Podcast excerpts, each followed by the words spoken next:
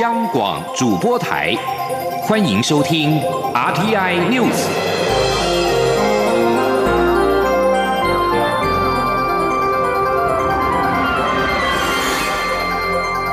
听众朋友您好，欢迎收听这节央广主播台提供给您的 RTI News，我是张顺祥。首先把新闻焦点关注到是振兴券。后疫情时代，政府推出振兴券刺激消费。行政院长苏贞昌今天正式的公布三倍券的领取跟销售的方式。民众七月十五号开始可以持健保卡到邮局，花费新台币一千元购买三千元的实体券，或者呢是透过网络，在七月一号开始预购，七月十五号之后在四大超商取货。另外，民众也可以透过电子票证、信用卡、电子支付绑定数位版，累计消费满三千元可以退还两千元。央广记者王维婷的报道。行政院长苏贞昌二号公布三倍券方案，民众花费一千元可以换得三千元的三倍券。中低收入户部分，政府则会直接汇入现金一千到账户内，民众再领出购买三倍券。每位民众都可购买三倍券。今年十二月三十一号前出生的新生儿都可购买。有居留权的十五万名外国籍配偶、驻外人员和无户籍的中华民国国民也可购买三倍券。三倍券可于实体通路使用，但不得用于网络电商，不得缴交学费、缴税，不得购买股票、礼券、烟品和保单。三倍券于七月十五号起正式实施，使用期限至今年十二月三十一号为止。行政院长苏贞昌表示，政府推出三倍券，让一千变三千，希望为刺激经济点火。苏贞昌说：“这个三倍券就是让你。”能够马上来有非常好的钱可以使用，而且你一定要用到年底，你如果不用就失效了。所以你一定会用，而且你一千能变三千，这么好赚的事情也不是天天有的。三倍券分为实体券与数位券。政务委员唐凤表示，比照口罩购买模式，民众七月十五号起可凭健保卡到全国一千三百家邮局购买实体券，或者七月一号起先透过网络预购，七月十五号起至四大超商取货。数位券部分分成信用卡、电子票证与电子支付三种方式，从七月一号起开始绑定，七月十五号开始累积消费满三千元可以获得两。两千元的回馈，信用卡将于隔月账单直接扣两千元，电子票证可到超商靠卡回存两千元，行动支付则直接转入 A P P 账户两千元。唐凤也表示，数位券也在研发，可让使用信用卡和电子票证的民众直接从 A T M 提两千现金出来，这样可以创造五千元的经济效益。中央广播电台记者王威婷采访报道。行政院长苏贞昌今天宣布，正兴三倍券将于七月十五号正式的上路。对于外界质疑为何不直接的发两千元的券，苏贞昌表示，这无法刺激消费。过去发消费券的经验已经显示，对于刺激经济不具太大效益。政府这一次不会重蹈覆辙。央广记者刘品熙的采访报道。行政院长苏贞昌二号上午举行记者会，亲自宣布振兴三倍券将于七月十五号正式上路，民众花一千元就可以领到三千元的三倍券。对于外界质疑为何不直接发两千元的券或是现金，苏贞昌表示。如果发两千元的现金，民众可能会放进口袋不消费；而直接发两千元的券，无法达到刺激消费的效果。过去发放消费券的经验已经遭监察院评估，不具太大刺激经济的效益，因此政府这次不会再重蹈覆辙。他说：“如果只有花两千，那就不是三千，我们要能消费啊，然后就变成三千，那这个有。”激发消费，诱引消费，所以我们希望如此。那这样也更能刺激。至于商总提到，由于振兴券规划的太复杂，民间已流传有人将以现金一千元收购获利。苏贞昌表示，三倍券除了由政府提供三倍的金额，商家还会再加码。他不认为有这么傻的人会卖给你。他也强调，三倍券有防卫设计，伪造有价证券将负有刑责。此外，民间团体质疑行政院授权超商执行健保卡实名制贩售振兴券，有各资外泄的疑虑。对此，政委唐凤表示，行政院当初与台全会等民间团体讨论时，就已将此纳入考量，因此在信封外完全看不到券上的序号，自然没有序号追踪的问题。每张券也没有归户到任何人的名下，因此不会看到民众的消费记录。他强调，政府对每个民众的消费细项一点兴趣也没有，只是要确定在数位绑定后，民众的确有累积消费到三千元，以便回馈两千元。央广记者刘聘熙在台北的采访报道。接着把新闻焦点关注到南台湾的高雄，蔡英文总统今天上午主持了海巡署四千吨级巡防舰首舰命名暨下水典礼。蔡总统将其命名为嘉义舰，并且表示嘉义舰开创了两个新的里程碑，除了是国际合作的成功案例，也是现役跟建制当中的最大海巡舰外。舰上还具备有手术室以及负压隔离病房等，为台湾的海上医疗救护能量写下新页。记者欧阳梦平在高雄的采访报道。蔡英文总统二号上午与海委会主委李仲威、海巡署长陈国恩及台湾国际造船公司董事长郑文龙等人，在台船公司高雄厂共同主持四千吨级巡防舰首舰命名暨下水典礼。蔡总统为首艘四千吨级巡防舰命名为嘉义舰，并进行直平下水仪式。总统在致辞时表示：“守护蓝色国土，巡弋八方海疆，是海巡弟兄姐妹每天的日常。台湾有优秀的海。”巡人员当然也要有精良的装备，才能相辅相成，让保家卫国的力量更加坚实。因此，他上任后便积极推动国建国造政策，全力支持筹建海巡舰艇发展计划，打造更新、更快速的海巡舰艇，让海巡弟兄姐妹执勤时能够更加安全。总统表示，虽然在过程中面临许多挑战和困难，但都逐一克服，不仅让世界看到台湾守护国土的决心，更让国内造船产业走出全球的产业低潮，培养自己的人才，为台湾的造船产业带来新的曙光。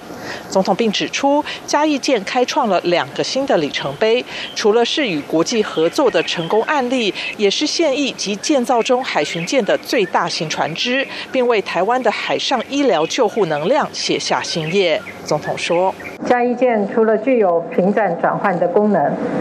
舰艇上也有手术室。以及负压隔离病房等医疗功能的舱间，也能为台湾海上医疗救护能量写下崭新的一页。总统说，他相信未来有了嘉义舰的投入，一定能让海巡如虎添翼，在执行查缉走私、巡弋海疆或是协助救援的任务上，能够更顺利、更安全。他并指出，这四年来，在国内造船业的努力下，计划其成都已经顺利执行。他要感谢所有的参与人员，也祈勉海委会和海巡署持续努力，紧密的和民间合作，让所有建案都能如期如职完成。为守护国家再添力量。中央广播电台记者欧阳梦平在高雄的采访报道。为何命名为嘉义舰呢？海洋委员会表示，考量嘉义县内有江南平原接壤玉山，是我国重要的地标，县内的渔业产量也居中部县市之冠，与最大吨位的海巡旗舰相称，因此命名。而嘉义市长黄敏惠也特地出席了嘉义舰的命名以及下水典礼。医疗健康新闻。国民健康署今天公布二零一七年台湾癌症发生资料，新发癌症人数不仅比二零一六年多了将近六千人，而且值得注意的是。大肠癌的年发生数更是连续十二年盘踞国人癌症第一位。国健署不仅提醒国人要维持良好的生活习惯，以预防癌症，同时也要定期筛检，掌握癌前病变。央广记者肖兆平报道。卫生福利部国民健康署二号公布，二零一七年台湾癌症发生资料，新发癌症人数比二零一六年多了五千八百五十二人，来到十一万一千六百八十四人。分析更指出，平均每四分四十二秒就有一人罹患癌症，比二零一六年快了十六秒。而前十大癌症发生数分别为大肠癌、肺癌、女性乳癌、肝癌、口腔癌、射护腺癌、甲状腺癌、皮肤癌、胃癌以及食道癌。值得注意的是，大肠癌更是连续十二年盘踞国人癌症第一位。国健署癌症防治组组长林丽如说：“个癌的一个标准化的发生率，事实上我们可以看到，比较突出的部分是在女性的。”这个乳癌的一个部分，它的发生率是持续上升的。那还有另外一个比较高的部分是在大肠癌的一个部分。那从我们的这个发生的人数的排名来说，在一零六年度大肠癌的一个发生是一万六千四百零八人。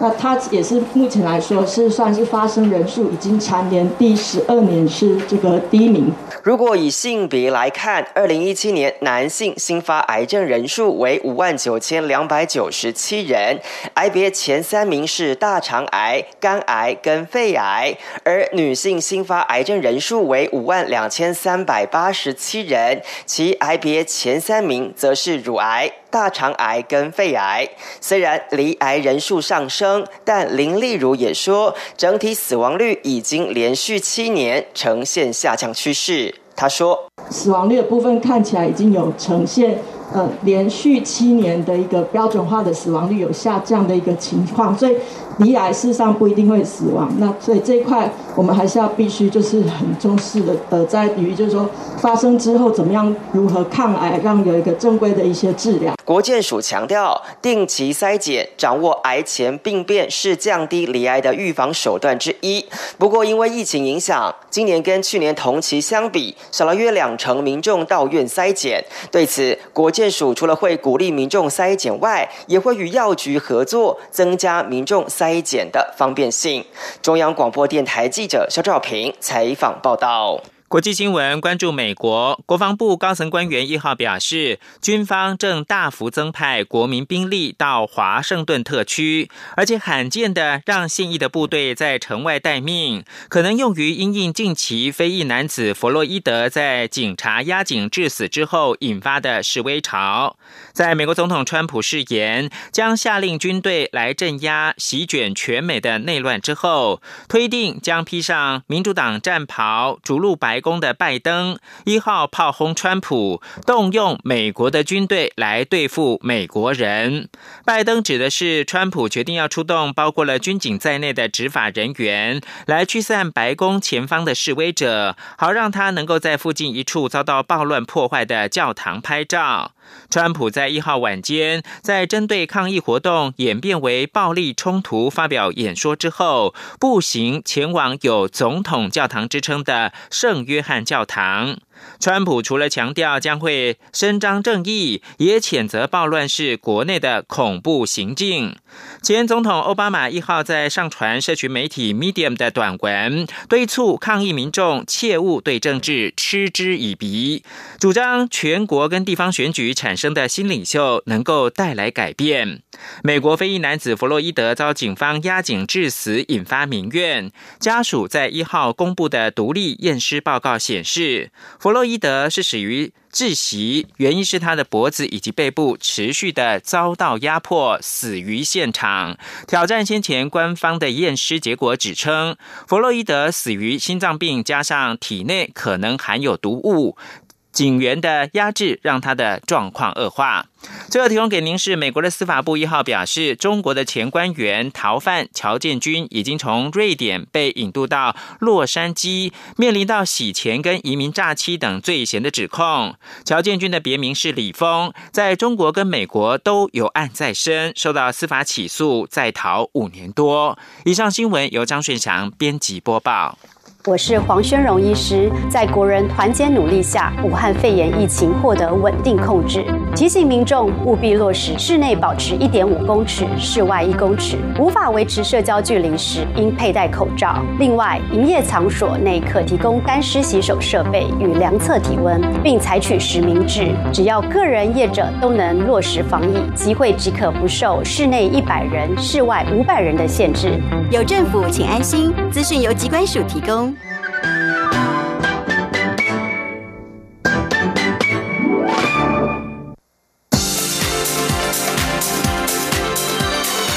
这里是中央广播电台台湾之音，欢迎继续收听新闻。各位好，我是主播王玉伟，欢迎继续收听新闻。为了促进立法院透明化，并且与世界各国国会交流，立法院今天正式启动开放国会行动方案。推动该提案的无党籍立委林长佐表示，台湾虽然不是开放政府伙伴联盟 （OGP） 的会员国，但几乎每年都会邀请台湾参与年会，希望借由开放国会行动方案的启动，促成台湾与国际的连结。临床组并强调，中国政府因为不开放透明，无法在该组织打压台湾，这是台湾深化民主的好机会。今天记者刘玉秋的采访报道。立法院会日前通过无党籍立委林长佐所提的开放国会公决案，主张有鉴于美国、加拿大、英国、澳洲、德国、荷兰、法国等七十八个国家皆已加入开放政府伙伴联盟 （OGP），并积极推动开放政府落实民主价值，因此建请立院与民间协力推动开放国会行动方案，促进台湾与世界各国国会外交。立法院二号也进一步邀请行政、立法以及民间团体。三方共同宣布开放国会行动方案正式启动。提案的林长佐表示，公开透明、开放对很多人来说都是口号式的习惯，但最近防疫的经验，口罩地图就是开放政府最好的例证。只要贵服部把与民间药局的资料串联更新，就能形成世界创举。而科技造成的民主二点零，绝对是未来趋势。希望推动开放国会行动方案，能加深与欧。GP 的连结，那也相信我们借由参与这个国际组织，我们可以加深跟国际之间的关系。那尤其这个组织呢，因为中国它不公开、透明、不开放。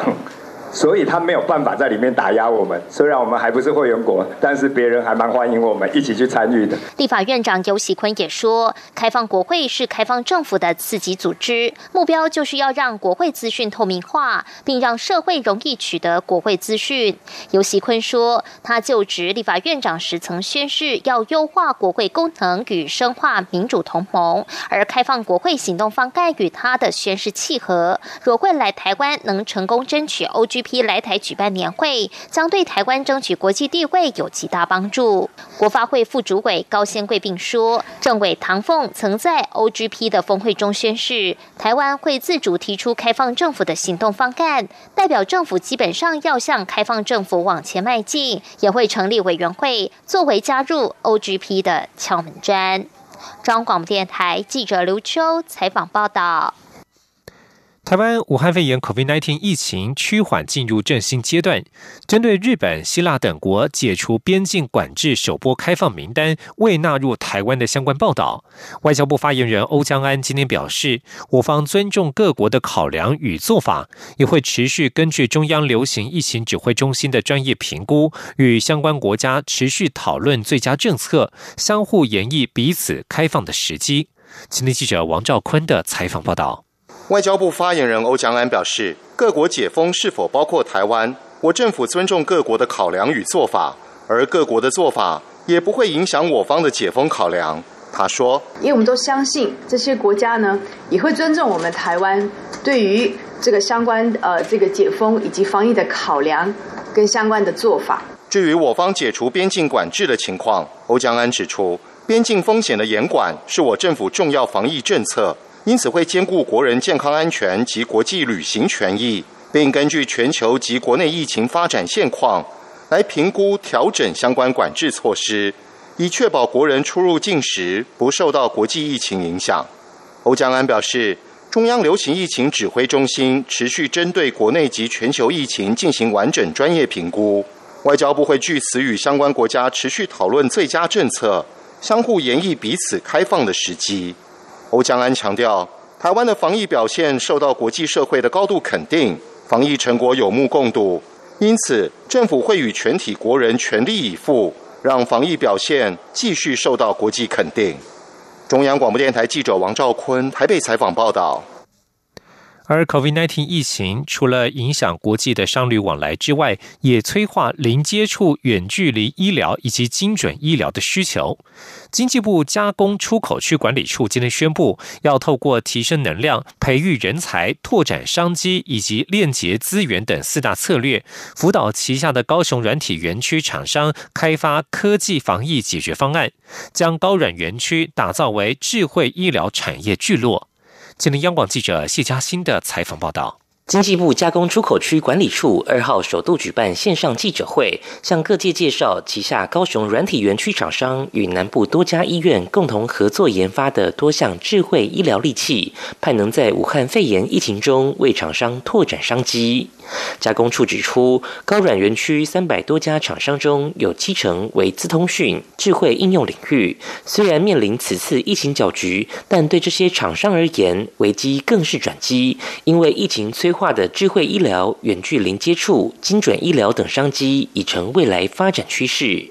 加工处也提到，未来将透过四大策略协助厂商抢进智慧医疗商机，包括以跨部会及整合周边学研能量，促成相关研发单位进驻园区，就近提供厂商技术研发支援与咨询服务，并导入科专计划，由专业辅导团队协助厂商申请政府补助，带动园区整体产业发展。同时，也推动智慧联网创新实证示范应用，以促成商机。而在企业最重视的人才议题上，加工处也串联南部大专院校做客制化培训，成为产业发展后盾。加工处副处长刘继传说：“那我们目前跟南部哈，南部大概有二十六间的大专院校，大专院校的这些校长们哦，组成了一个所谓的平台联盟的平台。”透过这样子的平台的部分的话，希望哈对我们区内厂商在人力的取得，尤其是人才的取得的部分的话，能够所谓的克制化，缩短它的什么的学用落差，而且及时来做提供哈。加工处也期盼透过串接资源、引入人才等做法，能够提高厂商技术能量，并吸引更多智慧医疗厂商进驻，形成产业聚落，让高软园区成为南台湾智慧医疗的示范场域。中央广播电台记者谢嘉欣采访报道。关注财经与环境议题。外界关切台中火力电厂二号、三号机何时加入供电系统。台电今天指出，台中市政府虽于二零一九年十二月二十五号废止台中电厂二号及三号机的许可证，但环保署已经在今年二月二十五号撤销这一项行政处分，并表示许可证回归展延审查。换句话说，两部机组操作许可证在台中市府做出展延与否的决定之前都具有效力，可。依法依照原许可条件进行操作，台电未来会依照用电需求适时安排加入供电行列。台电强调，台中电厂在一月完成一到四号机的环保改善工程，明显减少空气污染物排放浓度，除了可符合现行的空污排放标准，也已经低于台中市府研拟当中的第三次加严标准草案，并非外界所称的老旧机组。而为了回应地方民意代表及在地乡亲的诉求，今天将召开说明会，向乡亲说明二三号机的现况，还有两部机组加入供电系统对稳定供电的必要性。台电指出，未来台中电厂新增燃气机组之后，在二气六煤的规划之下，加上机组空污防治设施，预计二零二五年空污排放量将比二零一九年再减少五成。关注台铁的设施意外，台湾铁路管理局近期是事故连连，先是发生一起了钢轨断裂事件，在日前首度遭到运安会发出安全通告，昨天又发生会有石虎的集集彩绘列车冒烟窜出火苗的事件。对此，国家运输安全调查委员会主委杨宏志今天受访表示，已经针对该起事故进行采证当中。至于安全通告，只是提醒性质，并没有强制性。今天，央广记者吴丽君的采访报道。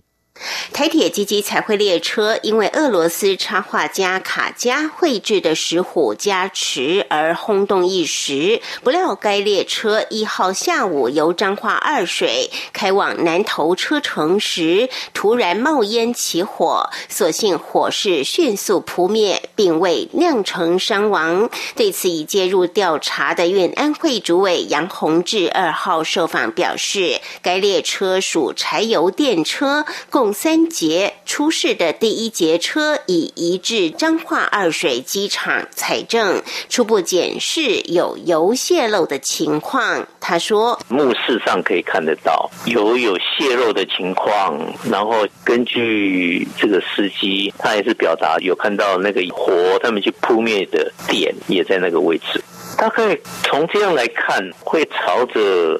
维修方面有哪些异常，还是基建有没有老旧，有没有瑕疵？从这些市政来看，这些方向大概免不了。此外，台铁一列北上区间车五月十九号行经台中时，出现弯道钢轨断裂事件。目前运安会已取回断裂的钢轨，分析其材质规格是否异常，以及来源批料。是否有问题，并于五月三十号表示，将首度针对台铁发出安全通告，要求台铁全面检查弯道钢轨。对此，杨洪志也说明，这是属于提醒性质的安全通告，并无强制性。他说：“这个算是提醒的啦。像我们航空的安全通告也分两种，一个是强制的，一个是等于提醒的。提醒就是说，他。”最好在他们经常工作项目里面呢，一个就是要列进去，第二个就是加强。